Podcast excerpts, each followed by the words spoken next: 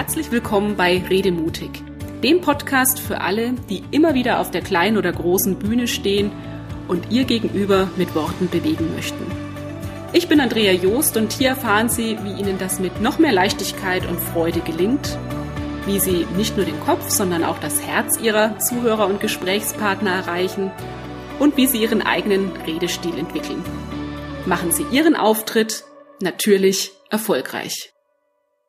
Die Gefahr, in die Höflichkeitsfalle zu tappen, lauert immer da, wo Sie unbedingt alles richtig machen wollen. Das kann die Teambesprechung sein, in der Sie Ihr Herzensthema durchboxen wollen. Vielleicht geht es aber auch darum, einer Mitarbeiterin ein To-Do zu kommunizieren, das Ihnen irgendwie unangenehm ist. Oder Sie wollen den neuen Wunschkunden für sich gewinnen.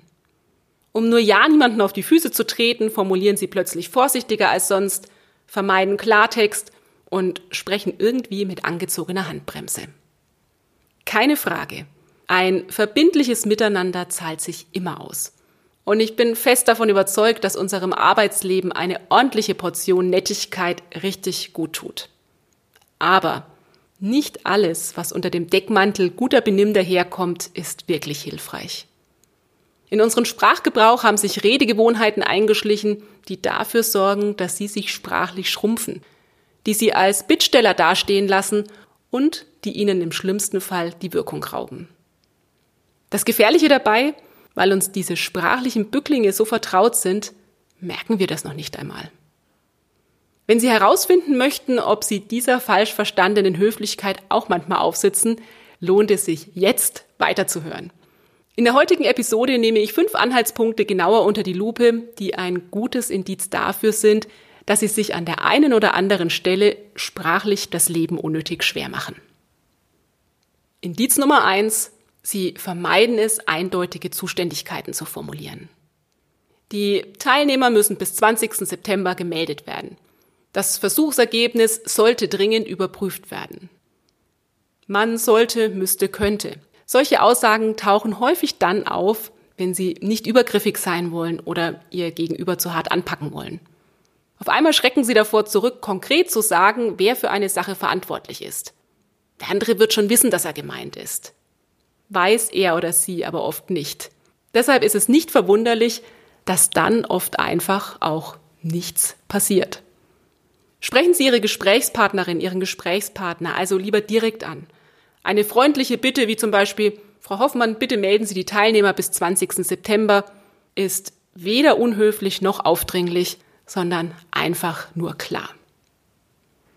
Das zweite Indiz ist zu viel Namenswiederholerei. Ja, Menschen hören gerne ihren eigenen Namen. Übertreiben sollten wir es damit allerdings nicht, denn so ein ständiges Herr Müller hoch, Herr Müller runter wirkt aufgesetzt und ist auf Dauer ziemlich nervig. Wenn Sie auf der Suche nach dem richtigen Maß sind, halten Sie doch mal die Augen offen, wie Sie mit Freunden und Bekannten sprechen und übertragen Sie das dann ins Berufsleben. Indiz Nummer drei, der Konjunktiv macht sich breit. Und das ist wohl der Klassiker unter den vermeintlichen Höflichkeitsfloskeln und Weichmachern. Bitte verabschieden Sie sich ein für alle Mal von den Würde hätte könnte Ansammlungen. Ein Ich freue mich statt ich würde mich freuen oder ich schlage vor statt ich würde vorschlagen gibt Ihnen und Ihren Aussagen so viel mehr Kraft. Sollten Sie sich häufiger dabei erwischen, dass Sie sprachlich den Kopf einziehen, dann hilft Ihnen vielleicht dieser wunderbare Spruch, den ich vor einiger Zeit auf Facebook gefunden habe. Wäre ich der Konjunktiv, hätte ich mehr Würde. Indiz Nummer vier: Sie scheuen vor klaren Terminangaben zurück. In jener Situation kann es schon mal unangenehm sein, Fristen zu setzen. Und trotzdem macht es Sinn, Ihrem Gegenüber einen Termin zu nennen, bis wann Sie mit einer Rückmeldung rechnen. Das sorgt für Klarheit und bringt den anderen ins Handeln. Wenn Sie es eher vorsichtig angehen möchten und Ihrem Gegenüber nicht gleich die Pistole auf die Brust setzen wollen, können Sie zum Beispiel sagen, ich freue mich, wenn ich im Laufe der nächsten Woche von Ihnen höre oder wenn Sie mir bis Ende des Monats ein Feedback geben.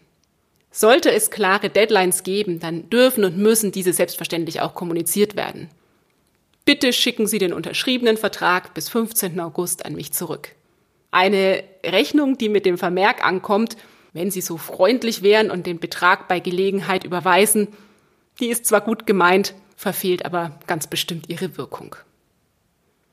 Das fünfte und letzte Indiz sind zu viele Entschuldigungen.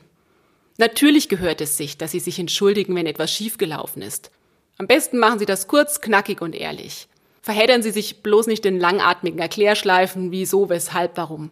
Abgesehen davon, dass Sie den Fehler damit viel größer machen, als er eigentlich ist, wirkt so ein ausuferndes Sorry unsicher und interessiert Ihre Gesprächspartner in der Regel auch nicht.